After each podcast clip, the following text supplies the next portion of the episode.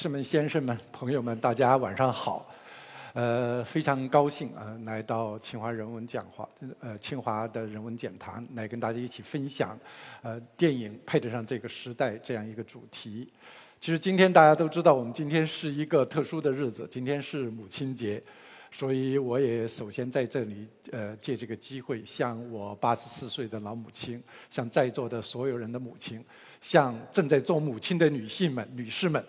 问好，祝你们节日快乐。其实今天我们这个主题呢是电影与时代的关系。呃，大家也都知道，其实我们看电影有各种各样的需求。我们经常把有一类电影呢叫做爆米花电影。其实，在三十年代啊，中国就有人说过，电影是眼睛的冰激凌，是心灵的沙发椅。其实比爆米花电影说的还有趣有一点。但是我相信，今天能够来到现场的大家，一定不仅仅是把电影当爆米花的人。当爆米花的人现在都在看《复联三》，呃，所以大家在这儿一定会有对电影不同的认知、不同的感知。其实我们经常说，呃，电影是时代的一面镜子。我们从电影当中能看到不同的时代、不同的人、不同的笑容、不同的。社会形态不同的自然形态，其实大家会知道，呃，我经常在电影院里面，一个非常重要的，对于我来讲，一个非常重要的兴趣，都在于说，哪怕从影片的一幅标语、一个道具、一个楼梯的形状、一个街道的状态，甚至每一个人不同的脸上的笑容，我们能感受到一个时代。当然，如果说电影是时代的一面镜子的话，它也不是一面普通的镜子。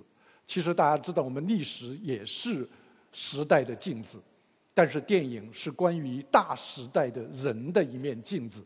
所以呢，我认为电影跟一般的历史不一样。如果说时代无情的话，电影是有情的。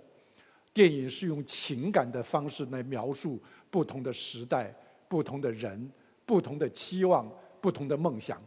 如果能够记载这些不同的时代的作品，我们通常把它叫做时代的经典。时代的经典作品很多，中外古今我们都会看到。其实我们刚才讲，它不仅能够看到社会发生的变迁，更重要的仍是看到梦想，能看到人们的期望。这也是电影能够千百一百多年来激励我们，能够成为我们生活的一个重要组成部分的重要原因。所以我说，时代是无情的。所以天若有情天亦老，人间正道是沧桑。但是电影是有情的，他关心的不仅仅是那些达官贵人，也关心普通人，关心普通人的遭遇。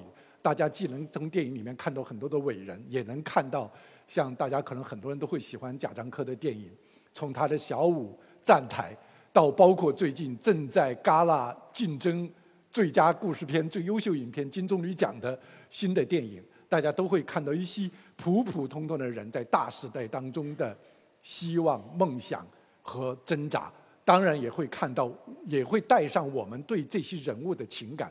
所以我们讲电影是时代的一面有情的镜子。那从这个意义上来讲，我们来想想我们今天的电影，大家也都知道，我们今天处在中国电影一个高度发展、快速发展的一个时代。那我们看到今天中国的电影，甚至可以在一定程度上，它是一个世界的奇迹。这个世界奇迹，我们可以用很多的数字来感受得到。呃，这些数字其实，在报纸上、在舆论上，我们经常能看到。比如说，我们都说我们中国现在是全球坐二望一的电影市场。大家知道，现在北美还是世界第一大电影市场，它有一百一十亿美金的年度票房。但是中国去年我们的票房超过了八十亿美金，远远超过排在我们后面的日本等等国家的电影市场。所以中国现在在电影市场上望望一叫坐二望一已经成为定论。而且大家也知道，我们今年的第一个季度，中国电影创造了两百亿人民币的电影票房，这也是世界上。在一个单一国家市场上，季度票房最高的记录。换句话说，如果我们以每个季度两百亿人民币的这种方式去计算的话，如果我们四个季度加到一起，有望今年中国就成为世界第一大电影市场。当然，我这只是一个期望，因为大家知道，春节中国太特殊，中国人今年春节除了看春晚、吃饺子、打扑克、打麻将之外，还有一个爱好就是看电影。所以它是一个非常特殊的电影爆发期。但是很快，中国在明年一定能够成为世界第一大电影市场。当然，同时中国又是一个全球增长最快的市场。我们看一下下面这个两张图，大家会清晰的发现，中国市场现在在全球地位非常高，而且即便就是美国电影，有可能在中国市场上创造的票房比在美国还要高。换句话说，中国的观众真的是太爱电影。中国的观众，即便在有四十个频道播电视剧，而且是免费电视剧的情况之下。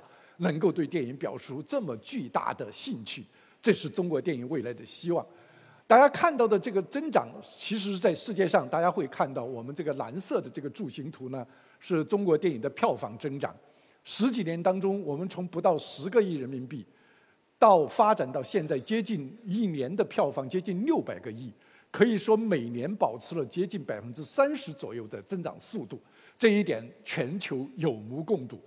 那么，即便在这样的发展情况之下，我们观众也经常会有一些问题。比如说，我们说教育有时代之问，我们电影也有时代之问。我们这时代之问呢，如果今天我把它归纳一下，就是我们现在看到这个问题：说中国电影配得上这个时代吗？这也是很多观众在各种场合下用不同方式提出来的这个问题。那么，这个问题实际上说的是什么呢？我想，它肯定是三个问题。一个是我们能够表现出我们这个时代的巨大的变迁吗？第二，它能够表现出我们这个时代的精神力量吗？第三，它能够表现出我们共同的情感共鸣吗？其实大家会知道，我们这些年高票房的电影很多，但是真正能够在心灵上打动大家，让大家觉得代表了我们时代呼声的电影，还是很少，还是非常稀缺。正是在这样的情况之下，我们今天跟大家一起来回顾一下，在过去四十年当中，中国电影跟时代的关系。其实大家也都知道，今年是中国非常特殊的一年，我们是纪念改革开放四十周年。也就是说，四十年前的今天，中国发生了翻天覆地的变化。虽然这个变化往往是一个会议作为标志，大家都知道，中国历史上有很多重要的会议。改变了中国的历史进程，大家熟悉的遵义会议，改变了中国历史进程。其实我们一九七八年党的十一届三中全会，依然是一个改变了中国历史进程的会议。所以今年我们纪念改革开放四十周年，就是从这儿开始的。这一年大家也知道，呃，三天我们前天我们还在所有的社交媒体圈上，我们都在。传一篇四十年前的文章，这篇文章叫“实践是检验检验真理的唯一标准”。可能我们今天看看起来这篇文章标题也没有什么特别特殊的印象，但是在四十年前，正是这样一篇文章，开启了思想解放，开启了改革开放。我们一会儿呢会通过一些电影来让大家意识到这一点，所以我们今天在讲四十年回眸回眸的时候呢，我们先给大家看一点短片，我们看一看这四十年中国电影发生了什么样的变化。下面我们请看一个剪辑的短片。粉碎四人帮两年了，我们的国家已经发生了多大的变化？我到组织部工作还不到半年。可是需要处理的错案冤案已有无数起，虽然心急如火，却无能为力，因为一切要听我的丈夫，地委副书记吴瑶同志的，而他又到南方休养去了。就在此时，这这哦，这个年轻人，我好像在哪儿见过。谢谢，我自己来。我总觉得大陆的菜酱油味儿太重。肉不新鲜使劲放酱油，这这和面的时候你们打个鸡蛋绝对不沾边不要避重就轻，说不知道了。其实我是一个演员，就愿意和演员交朋友。我们交个朋友吧。我们是朋友吗？我们是雇佣关系。钱现在对我来讲根本不重要。三个人吃顿饭要八十多块钱，那不成啊，得按合同办呢。地主家也没有余粮啊。妈妈，人为什么要吃饭呢？不吃饭要饿死的。那为什么会饿死？因为，你把他给睡了。你醒醒，哎，醒醒！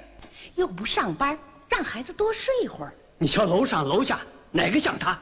姐，你说妈怎么会爱上爸的？你爹他把孩子扔下的，都不配当爹。造孽呀！得了，在家里就别耍威风了。耍威风怎么了？不行，唱戏的，你给我出来！唐郎郎拔出宝剑，剑就是人，人就是剑，手中寸草也是利器。你放屁！这就是你跟我说的第二件事是吗？你给我滚蛋！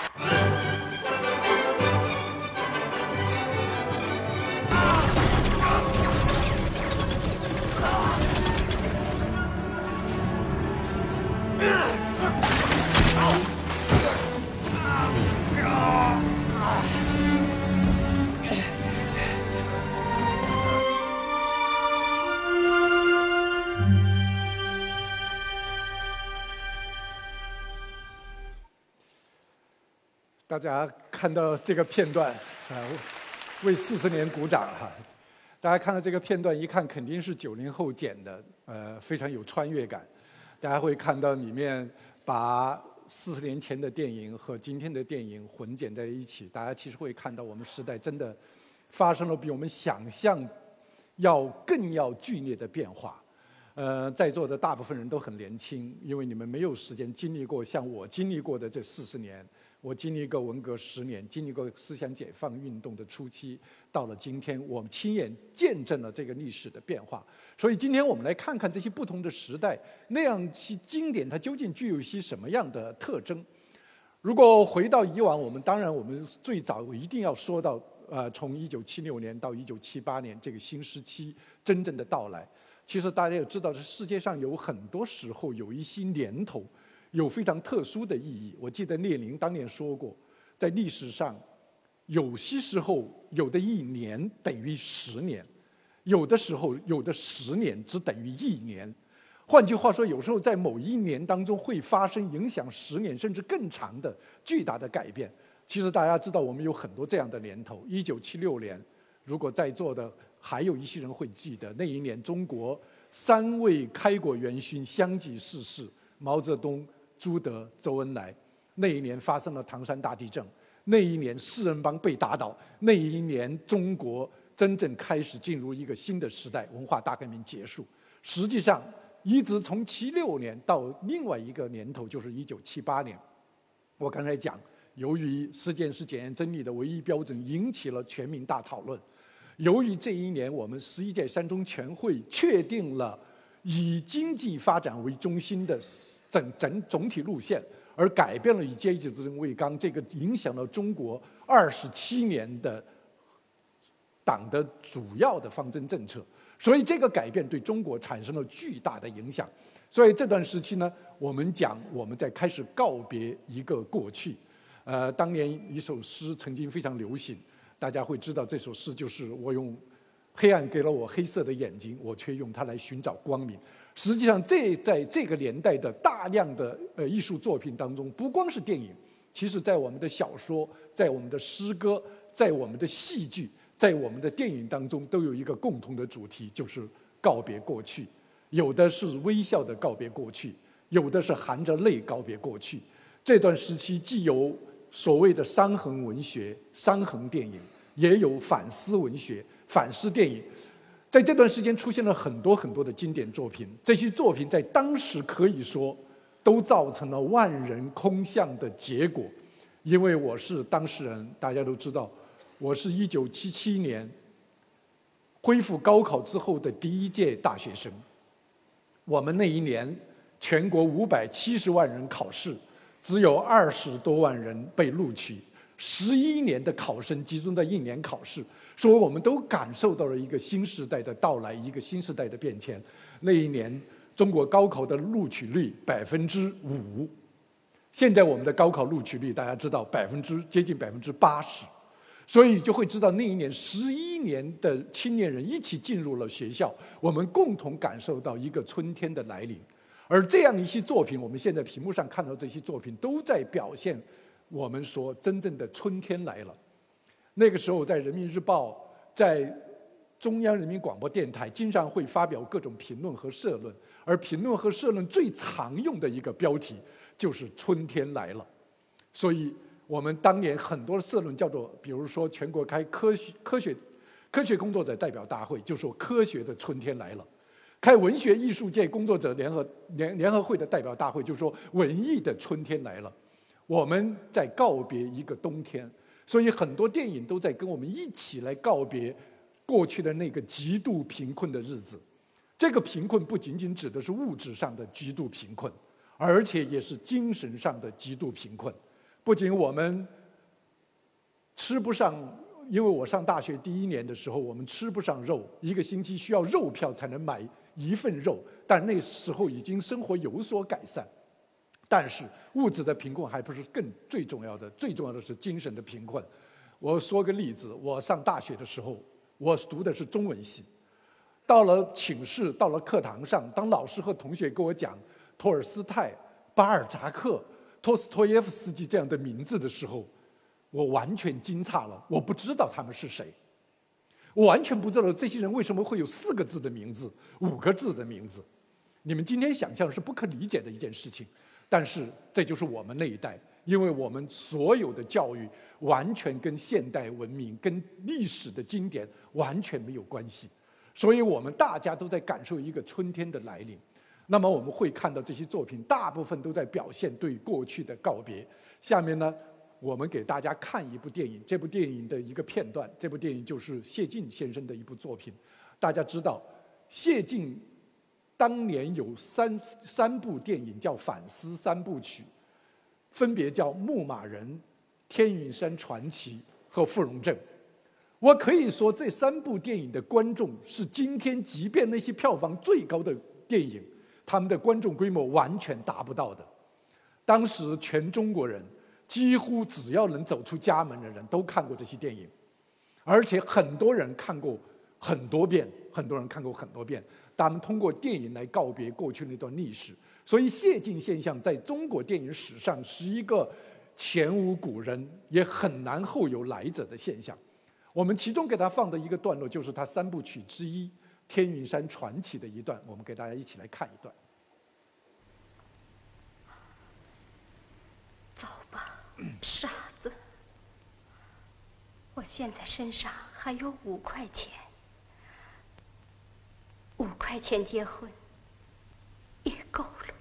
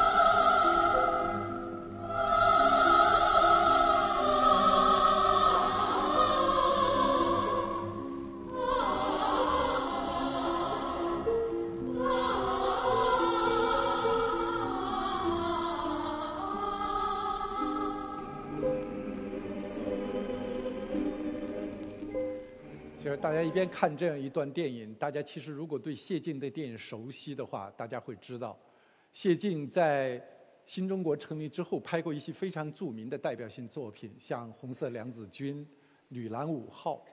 但是我们今天看到这部电影，在很多方面都完全不一样。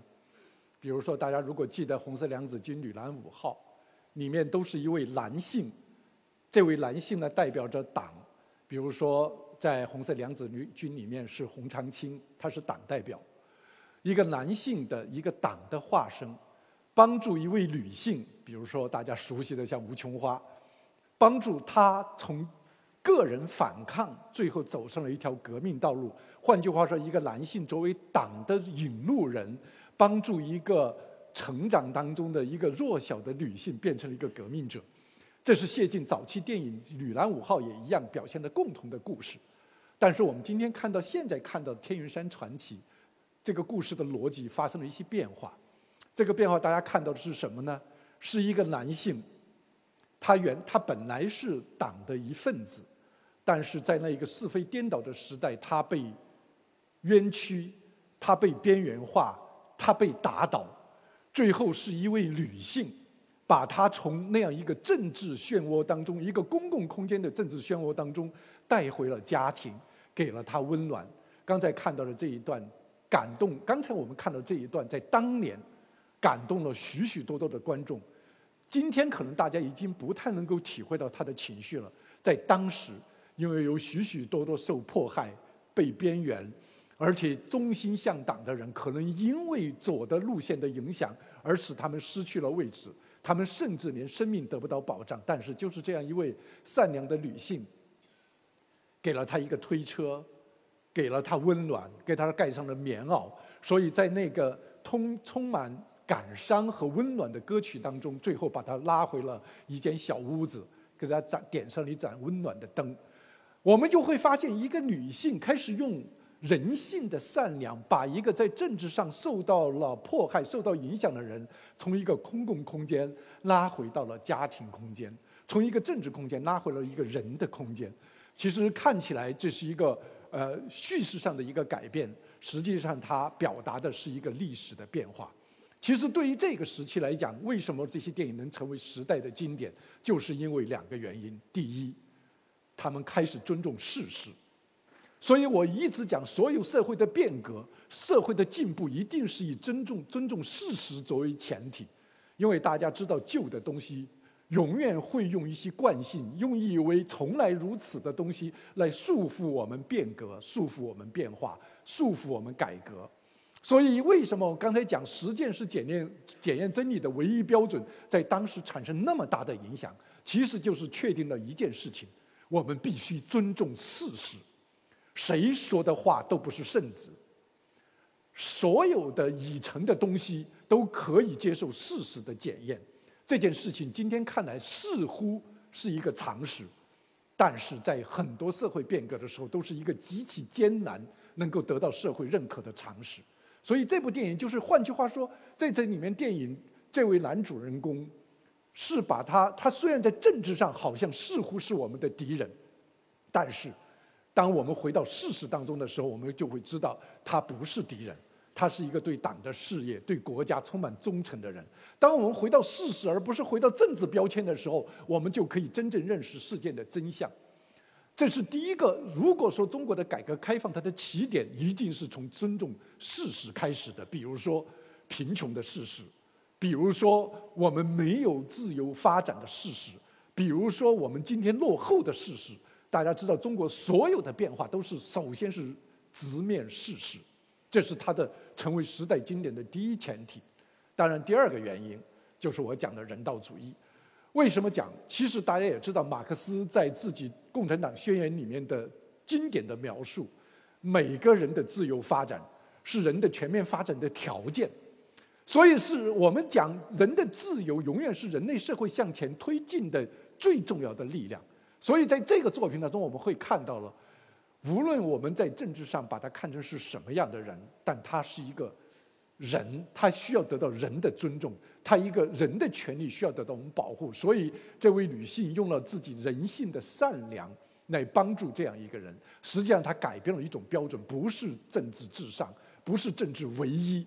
我们不要把每个人都打上政治标签，我们每一个人都会有不同的生活选择。我们每个人都应该得到别人的尊重，所以在这一点上，正因为这两个主题的表达，使得它成为当时社会的共识，得到了观众们的广泛认可。很多人这些电影看了一遍又一遍，而且都是含着热泪。当然，只有经历过那个时代的人，你才能够更深切地感受到这种改变对大家的意义。正因为在这样的前提之下，当我们尊重事实，当我们告别过去，紧接着的一个主题，在我们电影来讲，我们新的时代主题，自然就是对幸福生活的向往。今天这几个词，大家看起来也非常非常的简单。对幸福生活的向往，难道不是天经地义的吗？但是我想告诉大家，在当时真的不是，因为你们没有经历过。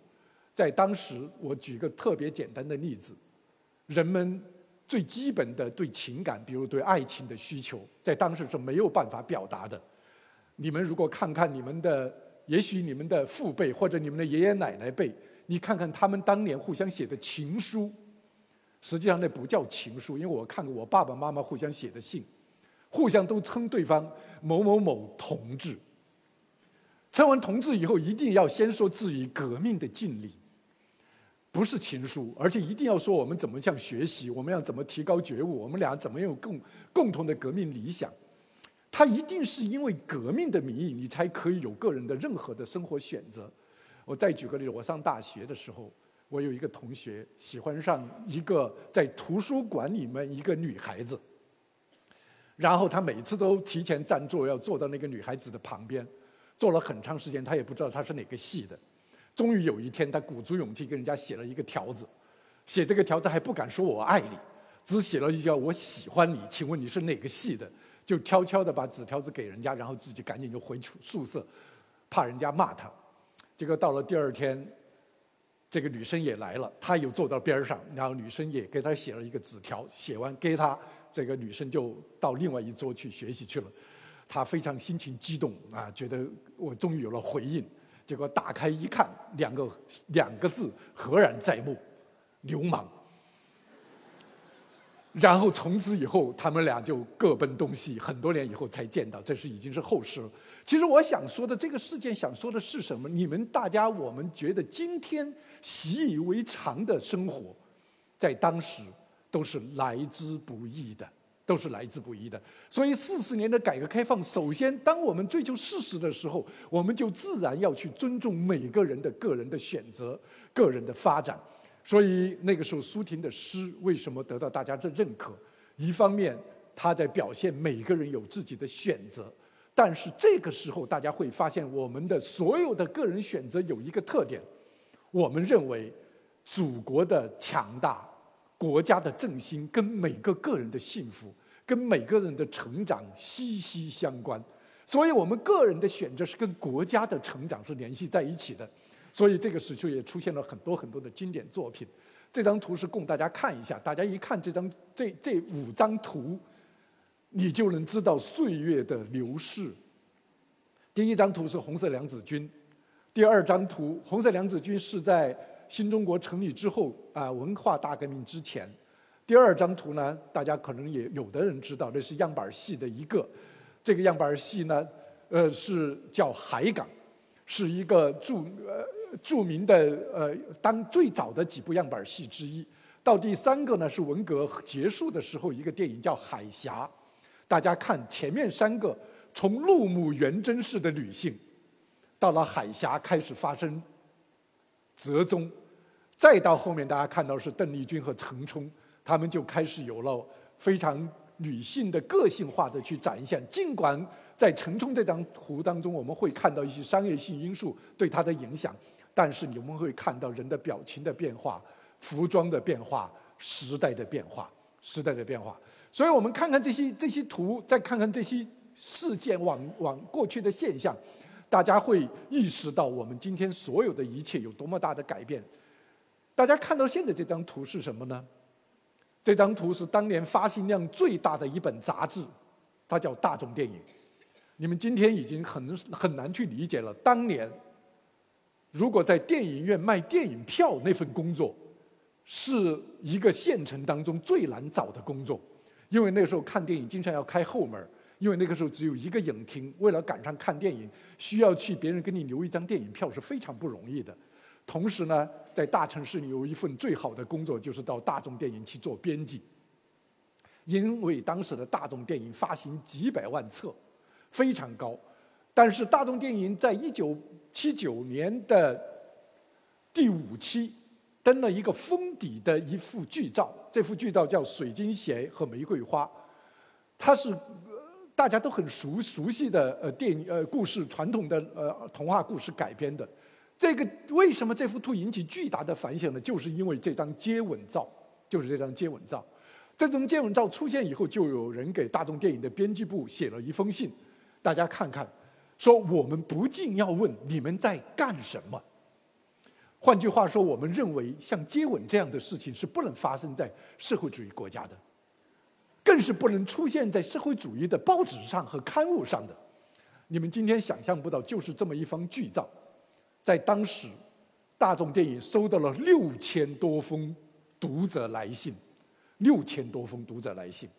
当然，在这些读者来信除了批评声音之外，更多更多的人开始表达。说我们也有追求幸福生活的权利，这就是改变。所以这场争论不仅在大众电影，而且蔓延到了《人民日报》《光明日报》《中国青年报》这些各种报纸，甚至大学校园，大家都在讨论：爱情可以接吻吗？但是今天这个问题已经不再是问题。所以我们来看看过去的这些电影。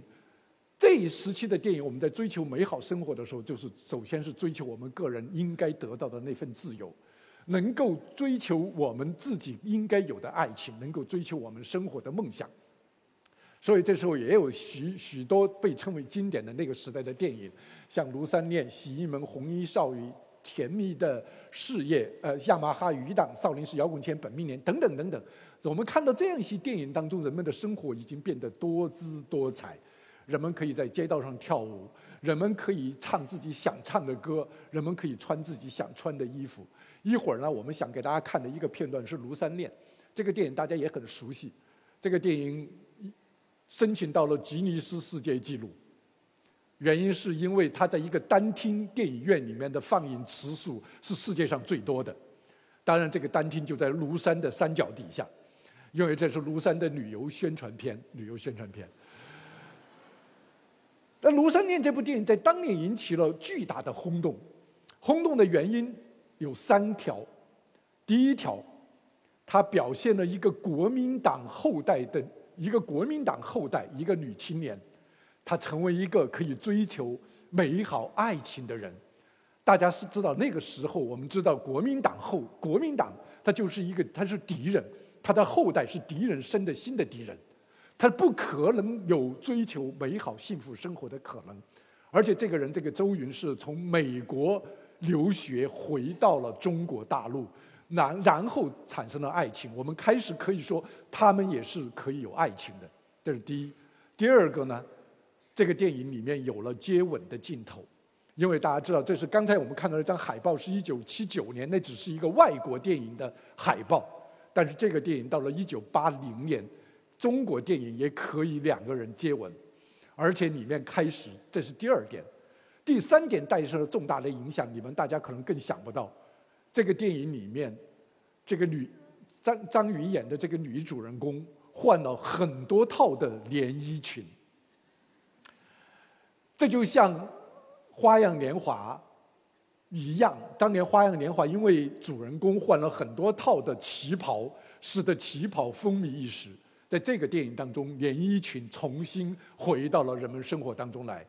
你们今天也不太能想象，在整个这之前，中国人的主要的服装颜色就是三种：一种是军装绿，另外一种是工人蓝，还有一种呢就是文艺白，就是我们会有一个白衬衣穿在身上。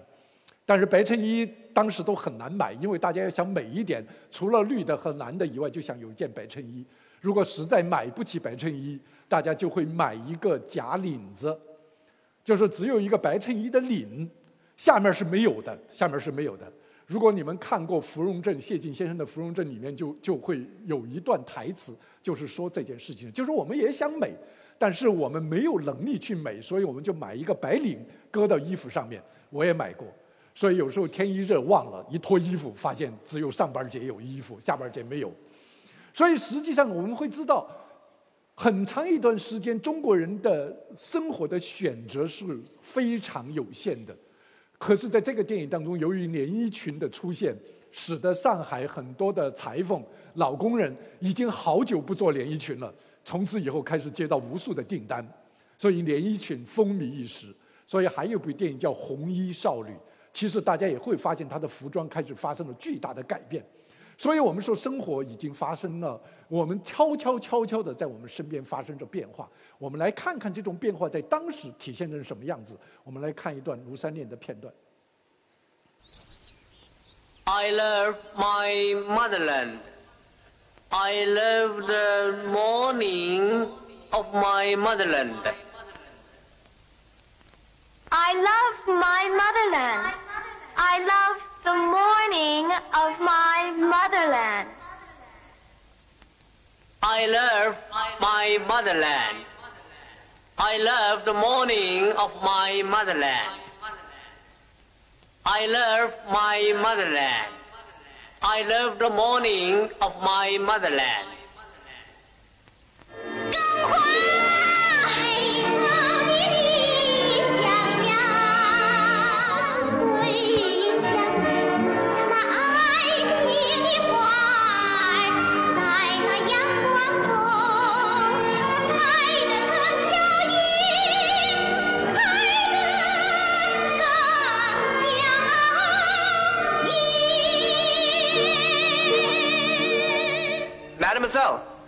Already quit smoking. Otherwise, in my throat, I would have grown a huge tumor. 我真像大傻瓜，还买了英汉大词典带回来送你。不，还是很有用处的。大家看到这一段，其实这两位演员都是当年万人迷啊，一个叫张瑜，一个叫郭开敏，都是当年最红最红的男女明星。但是他们，大家我们看到他们当年的这些表演，那种简单纯真，那种朴实，是我们今天在荧幕上很少能够看到的。所以我们刚才看到这一段，大家会发现他们为什么老在说英语。这就是那一代年轻人，他们不仅有爱情，更重要的是有理想，有朝气。他们因为当当时我们大家会知道，我们讲四个现代化，我们讲面向世界，要面向世界，我们就要学知识，我们就要学文化，我们要学西方一切先进的东西。所以那个时候学英语，成为年轻人们的一种时尚。所以大大家知道，那个时候我们在大学里面有很多的英语角。很多的英语角，而且那是这个英语角，一方面是大家学习英语的地方，其实也是青年们谈情说爱的地方。所以那个时候，大家会知道，人们把爱情、把个人的幸福，是跟学知识、学文化完全密切的联系在一起的。所以我们有时候经常会怀念那样一个时代，因为那个时时候，即便是谈恋爱，大家都会相约。星期一、星期二我们是共同去英语角，星期三、星期四我们去图书馆，我们只留半个小时真正去谈情说爱。但是大家会觉得那个时代的生活是真正充满了一个朝气和理想，但是也充满对未来的希望。所以这些电影我们会看到，这些电影在爱情、知识和美好生活之间，它是密切的联系在一起的，成为那一代人的一种生活状况。但与此同时，当人们在追求梦想、追求理想的时候，因为大家知道梦梦想和理想跟现实之间永远是有一段距离的。在五四时期也会出现这种情况。当我们去追求德先生、赛先生的时候，也会出现鲁迅先生后来在《彷徨》里面所描写的捐身、所描写的丧事里面的那样一些故事。其实这段时期也会有。当我们在追求理想的时候，发现理想。并不是就在我们眼前，我们离它还有一段距离，所以这段时候呢，就会出现一些迷茫，也会反映在这段时期的电影当中。大家现在看到的这一张图，也是在一九八零年，这一年呢，在当时也是发行量很大的一个杂志，叫《中国青年》。《中国青年》上登了一篇读者来信，这个读者来信的名字署名叫潘晓，但是是他的化名。这个潘晓写的这个这一篇信，最后他的名字叫“人生的路啊，为什么越走越窄？”换句话说，就是当我们在追求自己个人的梦想和理想的时候，我们会发现道路并不平坦。他谈了很多很多，是不是我们应该主观为自己，去客观为别人？这是一次伦理价值观的一个人生价值观的大讨论。有人把它说是新时代青年人的第一次精神初恋，而这次初恋是痛苦，但是又是有价值的。它也引起了各大主流媒体和各种高等院校的广泛的讨论。在讨论过程当中，人们在寻找究竟像什么样的人生是有意义、有价值。那么在这种情况之下，人们在讨论自己的人生的时候，我们会发现，认为什么我们会痛苦，是因为我们在前进的道路上面临许许许许多多的传统的因袭的社会利害关系对我们的限制。所以这个时候，张杰有一篇小说，小说的名字就叫《沉重的翅膀》。我们想飞，但是我们的翅膀非常沉重。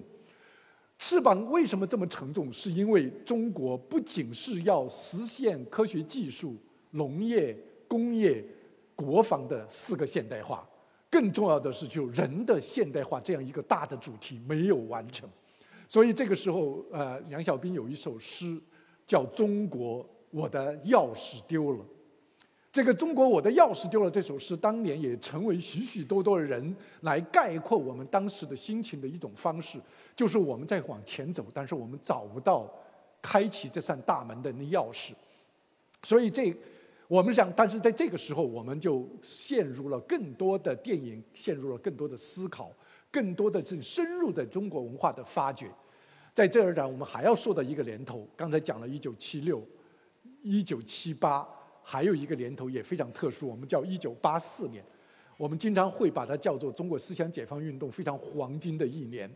这一年有很多重要的事情，其实没有列举完。比如说这一年有一套书叫《走向未来》丛书，上百本，四川人民出版社出版，把当时世界各个国家对于科学技术、哲学、历史最新的那些著作全部翻译过来。有的书因为大部头来不及翻译，都把它用编译的形式，把它变成一个更小的开本，把它引进到了中国。换句话说，我们把世界各个不同的文化吸引到了中国，来帮助我们思考中国的现实。而且那一年呢，也是第五代登上中国电影舞台的那一年。那一年第五代的标志性的作品，首先是一个和八个，这是张君钊导演的作品。当然，还有一个被称为第五代电影的宣言书的电影，就是《黄土地》。这些电影都在同年诞生。其实这一年还有一个重要事情，就是精弗洛伊德的精神分析引论出版。这个事情为什么重要呢？因为大家知道，弗洛伊德在这之前都是当着鼓吹性解放的资产阶级学术权威。那个时候，没有人把他当成一个学者，也没有人把他当成一个思想家。而把他当成一个道德败坏的人，但是这本书的引进让大家第一次意识到人是复杂的，人的潜意识对人的影响、对社会的影响是复杂的。所以之后中国有很多的小说、戏剧、电影都受到精神分析的影响，我们开始去探索更加复杂而立体的人，而去探讨人的现代化，远远比我们读几本书。上不上学这件事情要重要得多，要重要得多。当然，这一年还有马尔克斯的《百年孤独》，可以说它影响到后来的许许多多人，包括莫言先生。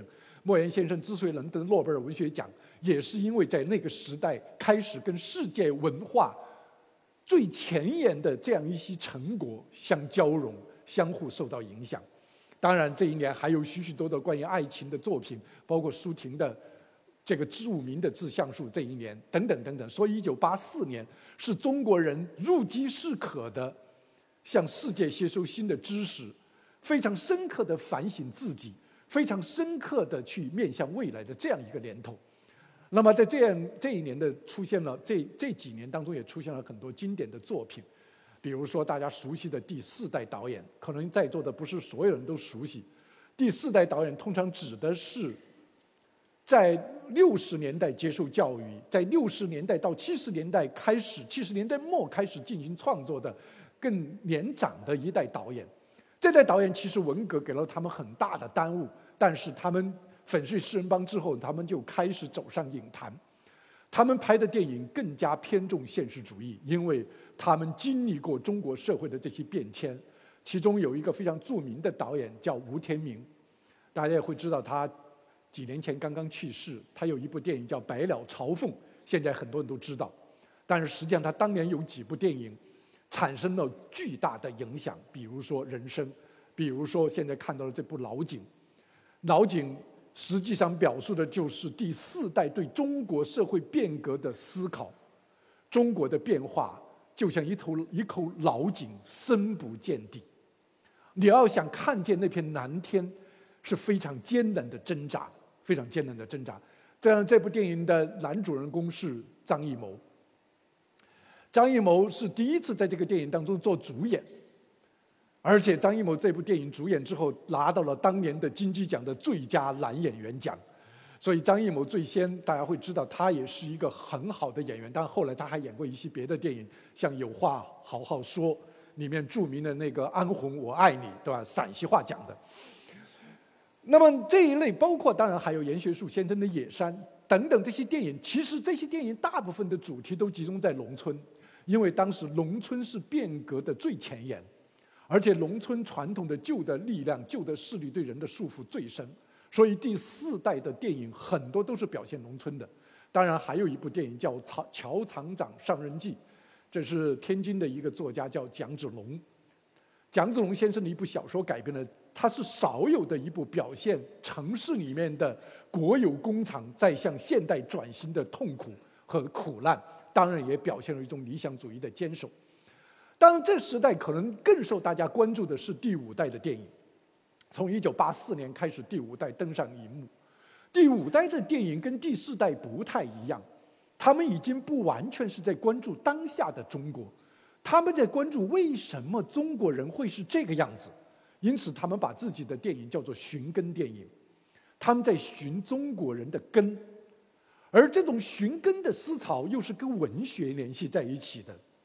大家都知道，那一当时的第五代几乎所有的电影都改编自小说，刘恒的小说、刘震云、刘震云的小说、莫言的小说，全部都是小说改编。几乎第五代这个时候的所有经典作品，换句话说，这个时候电影跟文学在思考同样的问题。中国人为什么是这个样子的？中国人能不能改变？如果我们仅仅实现了外部的四个现代化，如果人不改变，中国会不会仍然陷在前现代化的陷阱当中？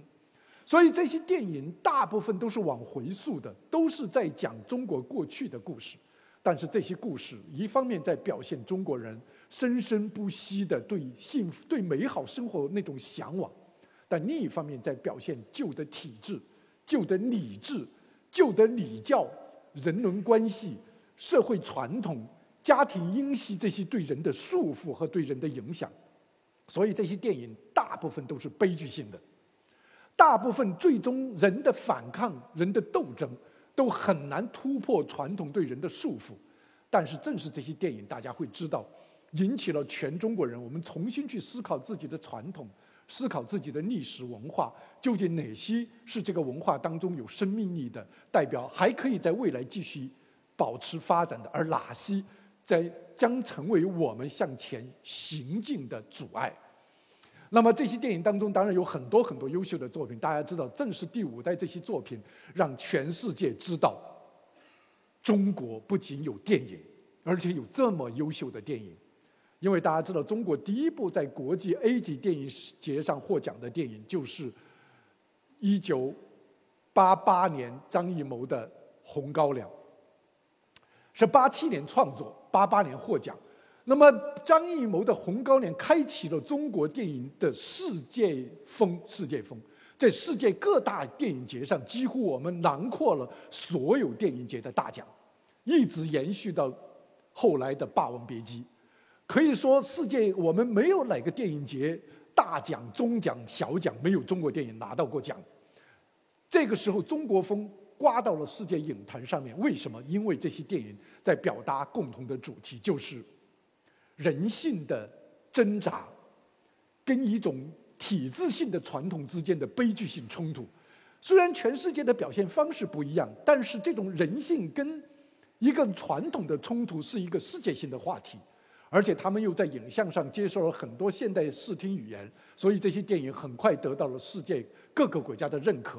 后来我在加拿大留学的呃做访问学者的时候，看到他们在课堂上经常会把张艺谋的电影拿来作为东方电影美学的经典段落讲给那些外国学生们听。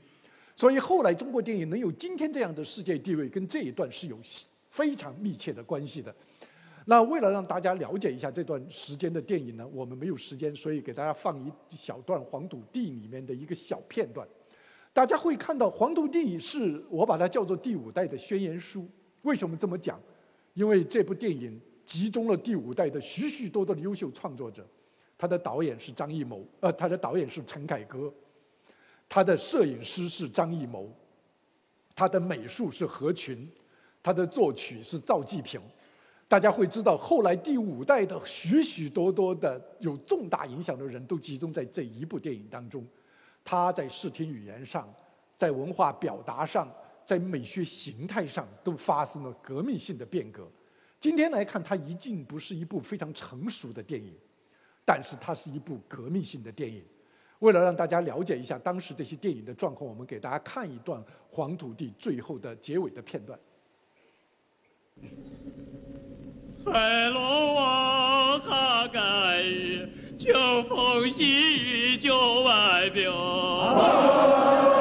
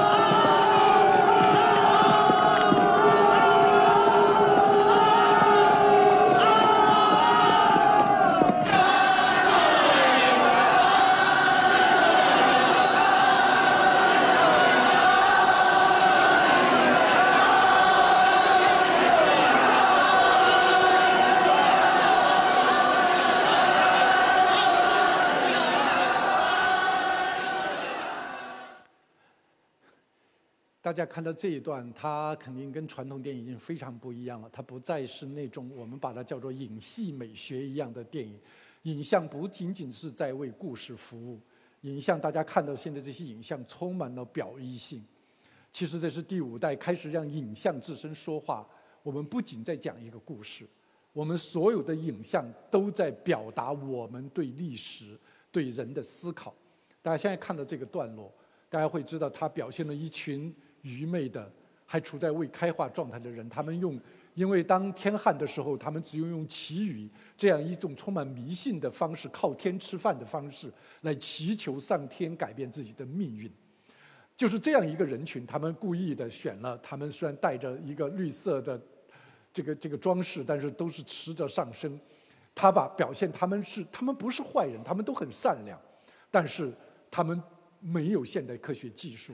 他们不知道现代文明，所以里面大家会看到里面的有另外有一个人物叫顾青，这是一个八路军的一个军人，他到了这个地方，把新的文明、把新的生活方式传达给他们，但是他改变不了他们，所以最后我们看到这个段落的时候，你会看到看到顾青在那个山坡上的身影，唯一一个涌向他、扑向他的就是一个孩子。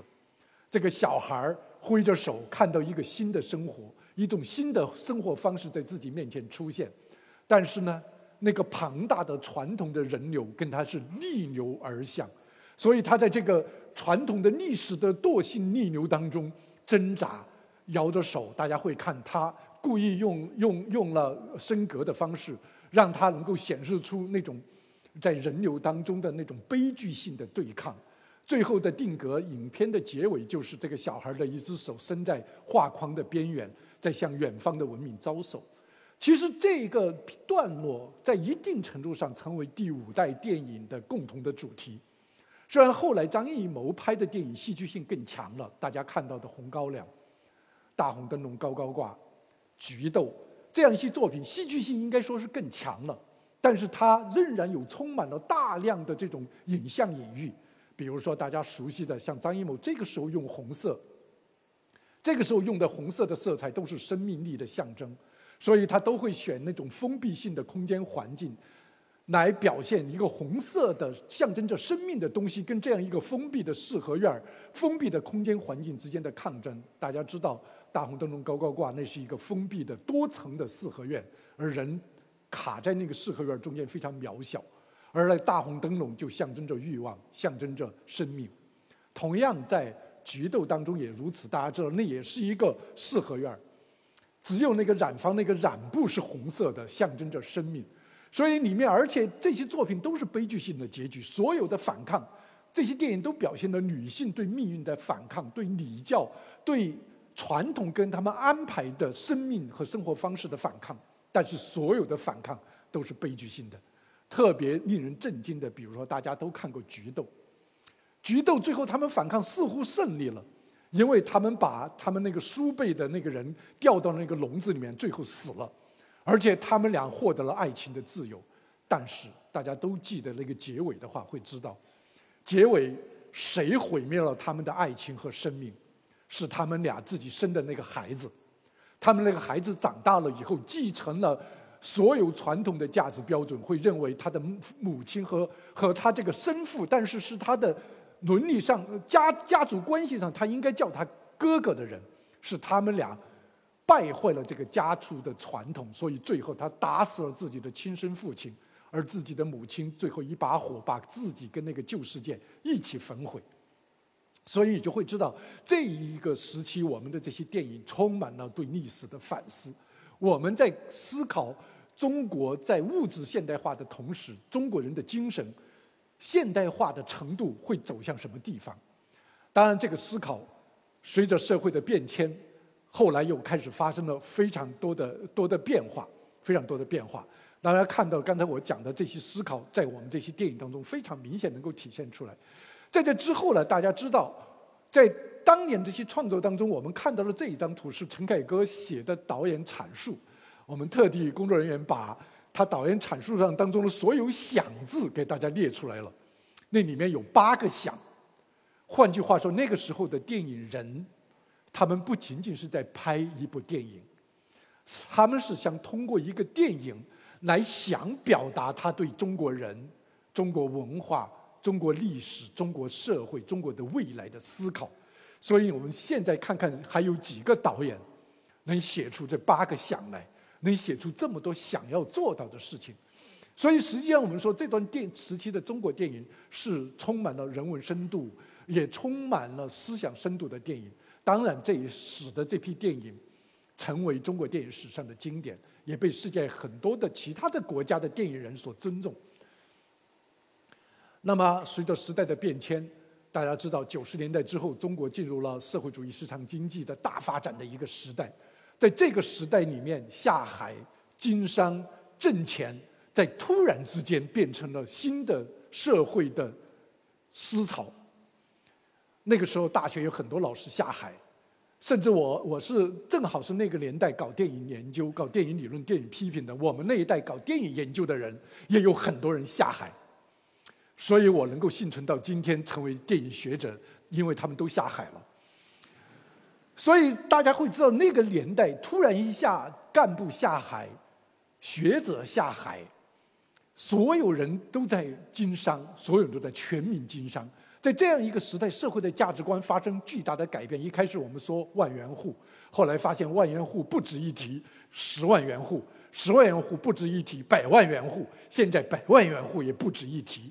所以你会发现，经济突然挣钱这件事情在人们的生活当中变得非常非常的重要。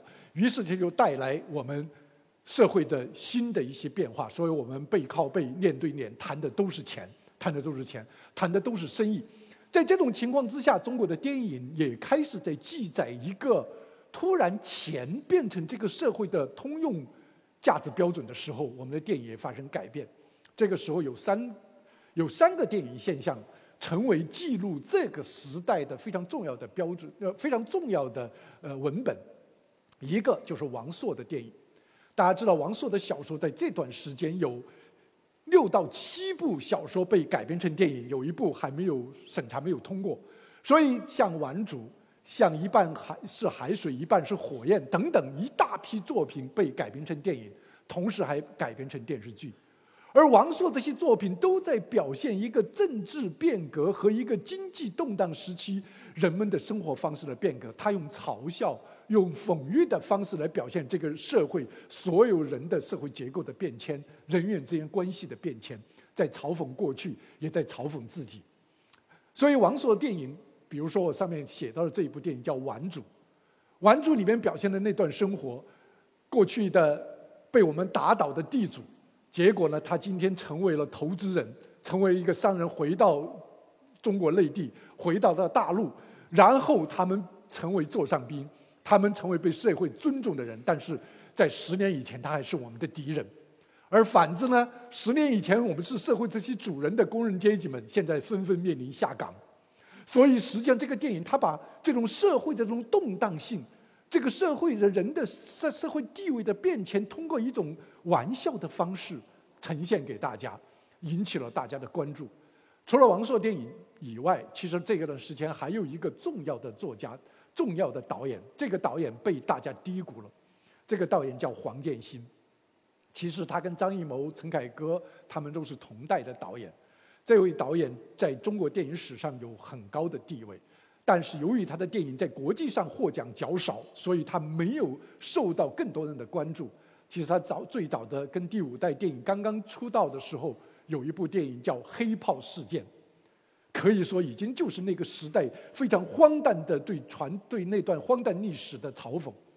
而这一时期，他有三有几部都市电影引起了巨大的影响。这些电影可能有的大家熟悉，有大家不熟悉。比如说《站直了别趴下》，比如说《背靠背脸对脸》，比如说《埋伏》，比如说他后来还是还拍过的《谁说你不在乎》。谁说我不在乎？谁说我不在乎？等等等等一系列的电影，其中有的电影名字还发生了很多改变。它其中有一个电影叫《红灯停，绿灯行》，但是它最初的名字叫《打左灯向右拐》。呃，后来因为众所周知的原因，说这个名字不能用，最后它变成了《红灯停，绿灯行》。红灯停，绿灯行。但是所有这些电影当中，我这次在我推荐的十十部最喜欢的电影当中，其中有一部是背靠背。脸对脸，你们将来可以去找来看一看。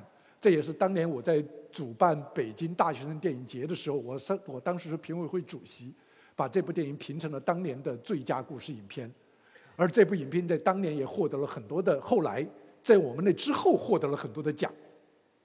这个电影非常典型的表现了中国社会的生存空间和生存环境。一个为了一个正科级的岗位的一个大学毕业生。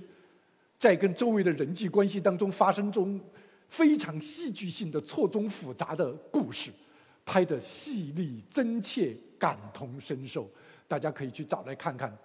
这是应该说黄建新的电影，也是这个时代记录这个时代变迁、社会动荡非常重要的一些文本。当然，还有一个重要的导演，就是大家更熟悉的冯小刚。冯小刚一直大家认为他的贺岁片就仅仅只是为了票房，只是一些挣钱的娱乐电影，但我一直不这么认为。大家知道，到今天为止，当我们回过头，冯小刚拍的第一部贺岁片是一九八七一九九七年的甲方乙方。但是从那以后，大家会知道，几乎每一年，中国最流行的社会语言，都是冯小刚的电影里面的语言，就如同今天的网络语言一样。而且今天我们再来看许许多多当时社会发生的许多事情，如果我们还能找到一种虽然有一些夸张，但是还能表现那个时候人们的心态、人们的生活状态的东西，一定是他的电影。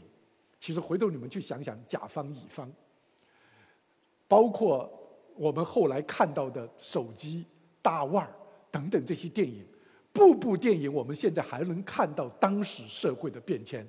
大家知道那个手机里面那些著名的台词，现在你听我说啊，大家都会记得很清楚。包括大腕儿里面的台词，大家会记得，我们只买最贵的，不卖最好的。所以，等等，我们看起来是荒诞的一个喜剧，但实际上正好是那个时代的一个象征。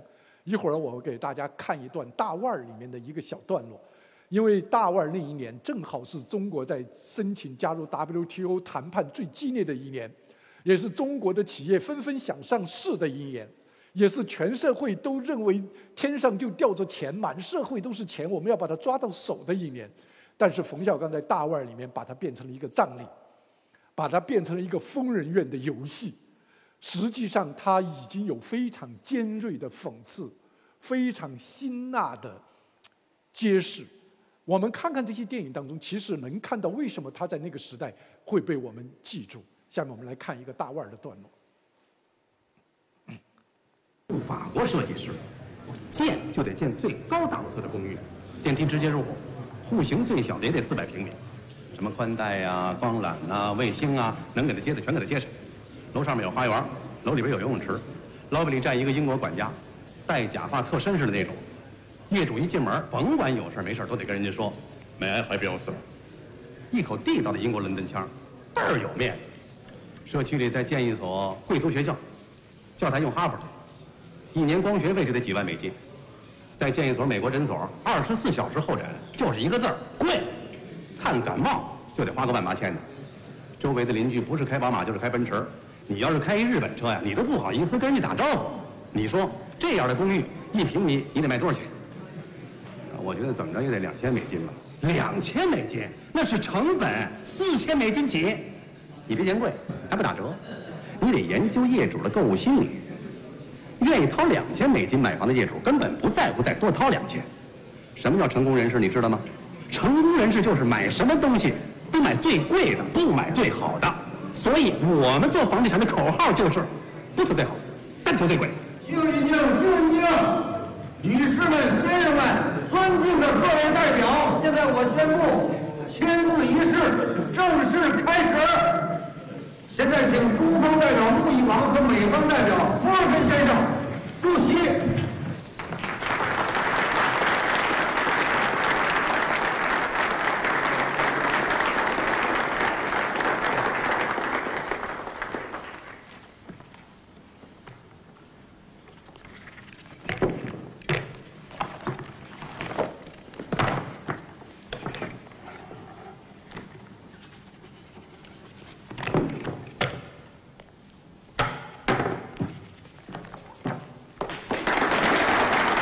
快趁这个机会，要给他们发，让他们当香槟喝，快去！香槟来喽！来，大家来喝香槟了，自己找自己的名字，别拿错了啊！来，一个一个来啊！泰勒的葬礼终于在纳斯达克上市了，以后咱们花的就是美国公民的钱了，意义重大。嗯，还是你敢想？嗯，为我们的葬礼干杯！嗯嗯，不是我们的葬礼，是泰勒的葬礼。对对对，是泰勒的，干杯！大大家想为电影鼓掌，你们就鼓呗。其实，其实大家会知道，在这些电影当中，呃，这个疯人院的象征和隐喻，也是对那个时候人们疯狂的去追逐经济利益，其实，呃，一个象征和隐喻。但今天大家会知道，其实我们今天全球正在面临新的一些变化。其实当年预言的许许东西，在今天我们都能看到它的结果，而且有的结果超出了我们的预期。比如说刚才提到的房价，对吧？四千四千美金起，想想在北京哪有四千美金起的房子啊，都不太容易了，对吧？也很难找到了。所以实际上大家会知道，这些电影当中其实表现了中国非常复杂的社会变迁，表现了一个社会的迷惘。所以这些电影它也将成为一个时代的组成部分，被大家所关注。所以我们想，它这些电影当中，经常它表现的主题无非都是这三个：一个是价值观的失衡、颠覆；一个是位置的失衡；一个是人们的情感危机。其实这段时间也有很多表现感情的作品，这些感情的作品大部分都是在表现现实感情的脆弱。而且他们都想通过回忆，通过回到过去来让今天的感情能够得到认可，所以这是整个社会大的变迁和动荡在这些电影当中得到了充分的呈现。那这也成为一段一段历史，成为一段历史。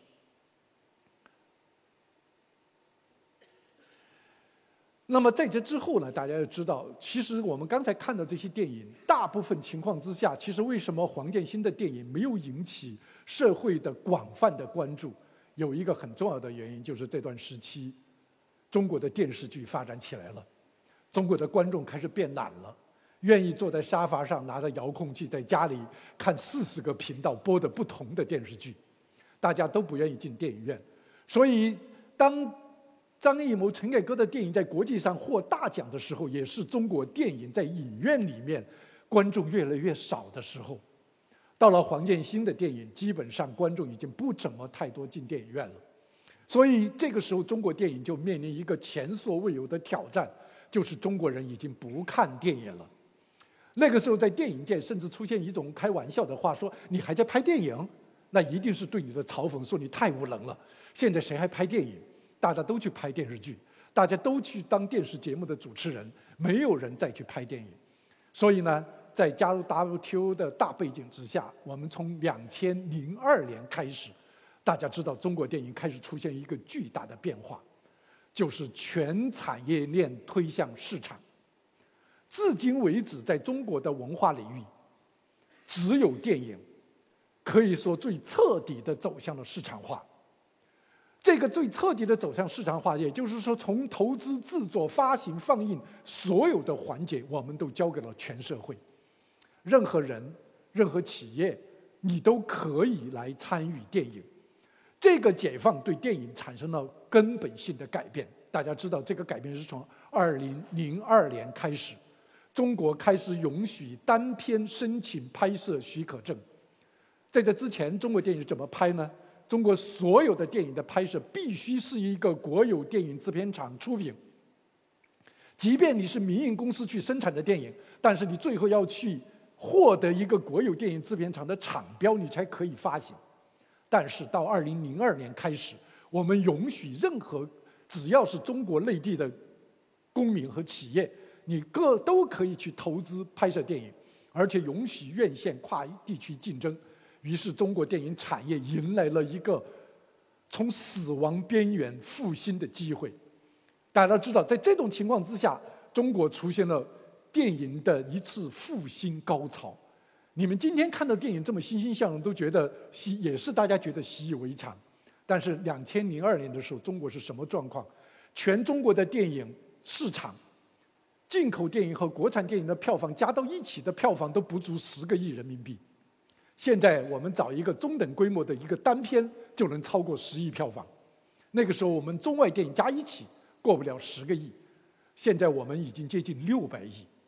那个时候我们只有一两千块银幕还在运行，现在我们已经有五万三四千块银幕在运行，所以大家知道这轮改革对中国起到非常重要的作用，所以中国也出现了许许多多的被商业大潮推动的电影，而这些电影当中不断的创造新的票房记录，比如后面我们看到的《英雄》，当年是中国最早的一部大制作电影。第二个呢，大家会很熟悉《泰囧》。当年出人意外的创造了暑期票房的新纪录，当然还有《捉妖记》也是暑期创造了新纪录，再到后来是《战狼》，我们《战狼二》创造的记录到现在也无人能够超越，所以我们不断的有票房成绩突出的电影，但是这些电影由于在商业大潮的推动之下，它可能发生了一些新的改变，它更多的是去面向市场、面向资本。因此，我们在出现了一部分优秀作品的同时，我们也开始对更多的作品表示自己的不满。那么，这种不满呢，我把它归纳一下，集中出现在三个问题。第一个问题，大家会认为现实是缺席的，因为大家知道，在我们的新闻当中，我们经常开玩笑说，中国的新闻比中国的电影要好看。中国的新闻当中有很多的大片。大家知道王立军案件是不是大片？肯定是大片。我们打了那么多的腐败的老虎，是不是大片？个个都是大片。我们的非典是不是大片？肯定都是大片。我们社会的我们的温温州的动车事故是不是大片？一定是大片。我们有很多重大的社会现实事件，但是在我们的电影当中是缺席的。我们生活发生的重大的改变也基很多正面的改变也是缺席的。大家知道，我们废除了原来的劳教制度，应该是我们社会巨大的进步，但是它至今还不能呈现在我们的电影当中。我们说现实在我们的电影当中缺席。当然，第二，时代是架空的。什么叫时代是架空的？虽然我们有些电影看起来是现实题材，但是他们都是。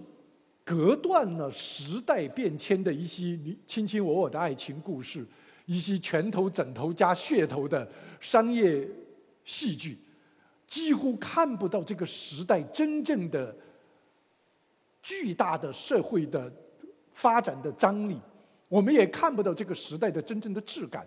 这样的电影占了很多，当然，可能大家更感觉到我们不满足的就是精神上的贫血。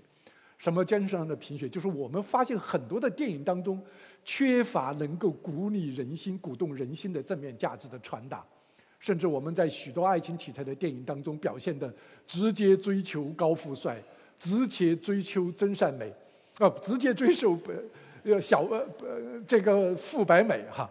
我们我们永远把财富看成爱情的前提。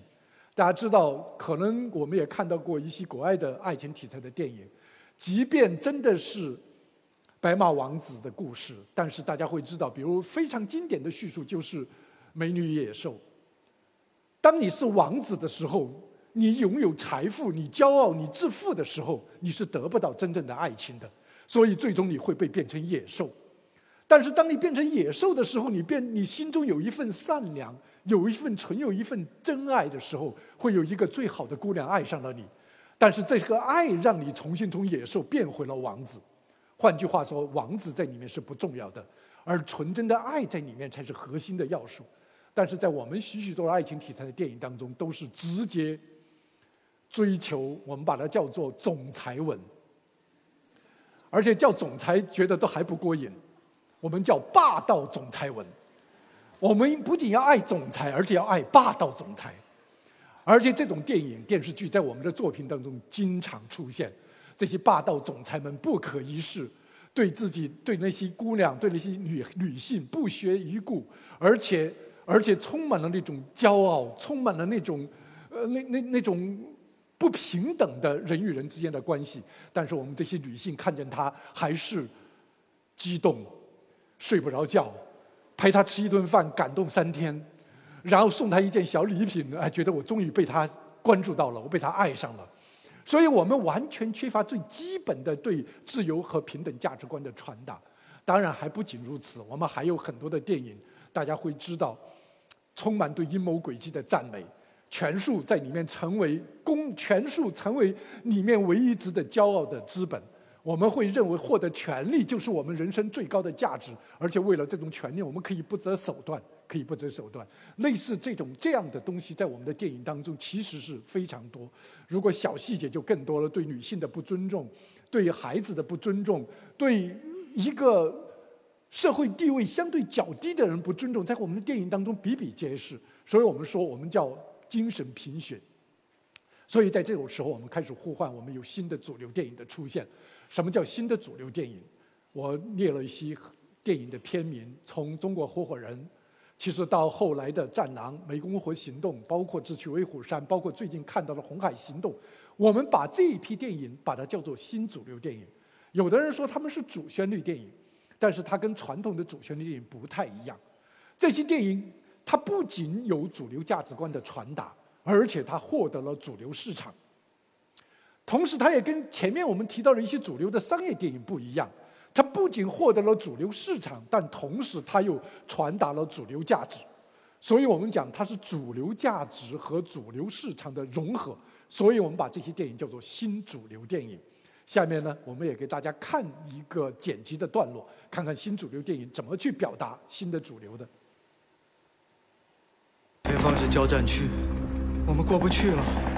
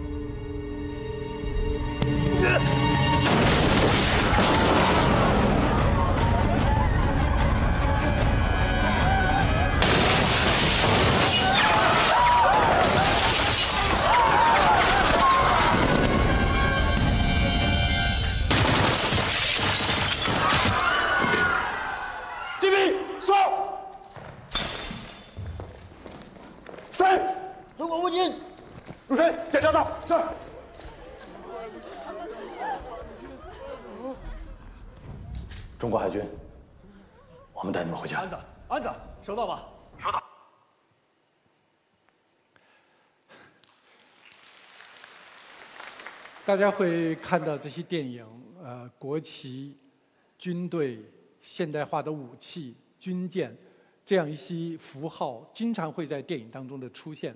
其实他们在共同给我们创造一个大国崛起的一个共同想象。大家知道这些作品可能跟过去的主旋律电影不一样，他们都从个体出发，表现的都是个体的英雄，同时他们又在强烈的国家背景。他们最后都有一个强大的祖国，一个强大的人民军队，而且一个现代化武装起来的人民军队。所以他把个体英雄跟国家背景结合在一起。同时呢，大家会知道，他们又都是动作类型片。虽然刚才讲的这几部电影，大部分都取材于有真实事件作为背景，但是实际上他们完全是一个类型片。他们并不是去还原真实事件，而完全是一个类型电影，而且。大家还发现一个特点：这些电影都放到了一个全球背景当中，因为中国只有放到全球背景当中，你才能看到它的崛起和强大。而这些电影当中还有一个共同的主题：国家跟人的关系发生了改变。如果过去我们的主旋律电影更多的去表现说，不管国家怎么样，不管国家对你怎么样，但你人人必须去爱这个国家。但是我们今天这个主题发生了一些改变，我们在表现什么呢？在表现无论你在哪里，无论你遇到什么样的情况，这个国家是保护人人的。所以国家为人人，逻辑上最后完成了人人爱国家这样一个。主流价值观的传达，使得这些电影能够更好的跟公众沟通，跟更好的让大国崛起跟每个个体相关联，所以这些电影赢得了广大观众的认可。可以说，这些电影应该说我们新时代经典的雏形。但是，一切都刚刚才开始。我们还是会翻到看到，即便就是这些新主流电影，我们还是会觉得它存在一些创作上的问题。第一，视野相对狭窄。大家会知道，我刚才讲，几乎都在表现中国在全球背景之下，中国跟世界的关系。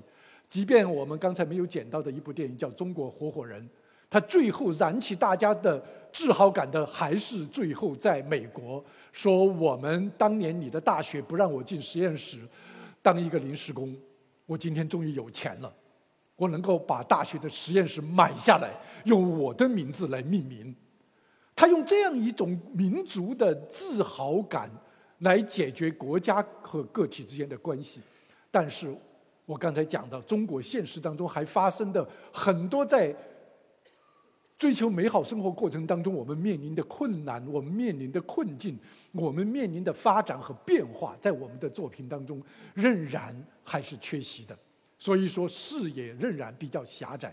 而且大部分这些电影都是动作、军事动作类型片。毕竟我们在和平年代，我们还需要许许多多来解决我们当下生存困境和生存梦想的题材，不能永远都是一种类型。当然，更重要的是共享价值的缺乏。大家会知道，我们这些电影，当刚才看到我们的国旗，看到说中国海军接你们回家，但是同样在这些电影中，我们表现了很多。说只有中国才会保护我们自己的公民，而其他国家的军舰都纷纷狼狈逃窜。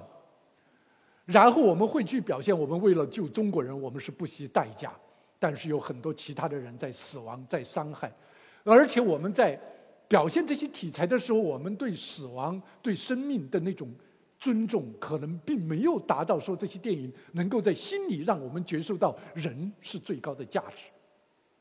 所以，从当然，所有这些东西都会导致这些作品虽然在国内有非常非常高的票房，但是很难真正走向世界，因为全世界不太会愿意去听一个别人个国家说，只有我们是爱自己的国家和人国家的人民的，也不会去说，只有我们才是强大的，而你们都是老总，你们都是，你们你你们都是，你们这些国家都是不行的。我想，这在国际传播当中是很难传播，就跟人际交流是一样的。我们永远需要互相尊重，我们要找到共同价值的传达。所以在这些方面，我边上为什么写了一张社会主义核心价值观的一个一个表？其实让大家知道，其实我们里面还有很多的主题，在我们的电影当中没有得到充分的传达。我们的电影当中表现富强，表现爱国，表现得很充分。但是我们还有很多的主题在我们的影视作品当中没有传达，而这些主题恰恰可能是最具有国际共享价值的一些主题。这也是为什么中国电影到目前为为止完全还是内需性电影，它在国际市场上几乎没有主流影响，几乎没有主流影响。所以中国电影离一个世界电影强国还有非常远的距离。那么，所以我们回答这个问题说，中国电影离时代经典还有多远？其实我们讲，除了刚才讲到那些主题以外，我们今天老周，我们在进入一个新的时代。我自己有个概括：如果说新中国的成立表现出是中国人民站起来了的话，那我们前面回顾那四十年新时期的到来，表现为了中国人民富起来。但是现在呢，是要让中国人好起来。其实用我们十九大对新时期的、对新时代的描述，就是人们追求美好生活的需求。与发展不充分、不平衡之间的矛盾，而抓住了这个主要矛盾，才能抓住我们这个时代的核心。而这个美好生活，发展不充分、不平衡，我想对于社会来讲就是民主与法治；对于我们每个个人跟人与人之间关系来讲，就是自由与平等。这样一些重大的主题，在社会主义核心价值观里已经得到了传达。但是，我们能不能够表现出我们这个时代对这些主题的认知，对我们来讲是非常重要的。我们周边国家的电影这些年对我们带来很多的影响。不仅大家说美国有很多主旋律的电影，像大家经常熟悉的，像呃汤姆汉克斯主演的一系列的美国主旋律电影。其实不仅如此，包括我们周边国家，大家知道韩国的辩护人，包括印度的摔跤吧爸爸，他们都在表现每个个人、一个社会中的普通人，为争取自由平等的权利，为争取社会文明的权利，为争取社会的权利而斗争。所以我们说，时代在影响电影，但是电影也应该影响时代。我们现在还需要影响时代的电影。如果要影响时代，我把它做一个总结。就是四句话：第一，他要如果说要表现中国的文化传统、传统文化的话，我们不是在复兴一个过去的历史，因为大家知道，传统是没有办法复兴的，过去的传统就是当时的现在。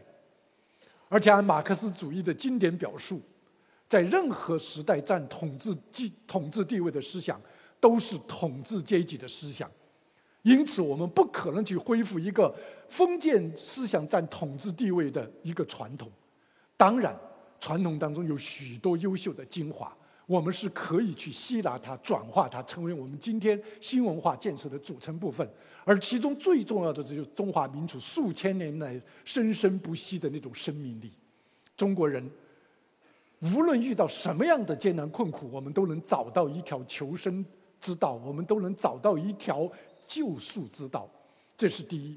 第二，我觉得如果我们要表现中华民族的这种时代精神，就要表现被一百多年来在中国落后挨打的情况之下，我们所表现出那种革命的精神。我们可以革自己的命，我们可以革我们几千年传统的带跟那些陋习的命，我们能够走到今天。当然，第三个就是我们今天讲的这个主题：我们四十年改革开放。证明了中国就是两个：第一，要求真务实；第二，要与人的全面发展、人的自由发展这个总目标息息相关。我们如果能把这样的精神传达到我们的影像作品当中来，我们就能成为时代的经典。当然，我们的未来只有这样，中国的文化才能够成为人类命运共同体的组成部分。我老想说，我们天天如果只讲特色，如果只讲中国故事。只讲中国话语可能是不够的。中国之所以有特色，是因为中国的特色在为世界文明做贡献。中国的文化可以融入世界当中，为世界提供人类面临困境的方式和方法。我们不是要回到过去，我们是要面向未来。中国电影如果能回答这样的问题，我们就可能成为这个时代的经典。其实从去年的《芳华》到今年年初的《无问西东》，我们看到了这种努力。但是他们大部分都还是在向过去寻找精神资源。我们能不能向现实和向未来寻找精神资源，就是我们最后今天的结束。就是我们希望我们有新的时代产生，新的经典。在座的我们大家一起努力来完成这个目标。今天我的讲演的部分就到此结束，谢谢大家。